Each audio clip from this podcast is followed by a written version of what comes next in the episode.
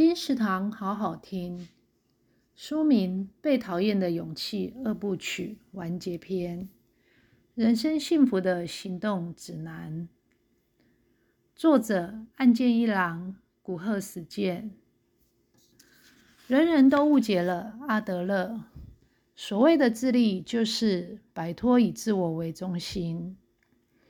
爱是一门技术，也是一种决定。平凡无奇的日子就是考验。勇敢去爱吧，去爱的勇气就是让自己变得幸福的勇气。唯有借着去爱他人，才能够摆脱自我为中心。唯有透过去爱他人，才能促成自立。也因着去爱人，才终于能得到幸福。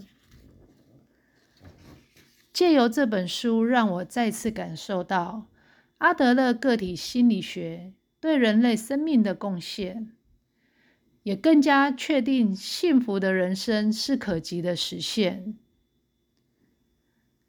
本书由就近出版，二零一六年十一月，金石堂陪您听书聊书。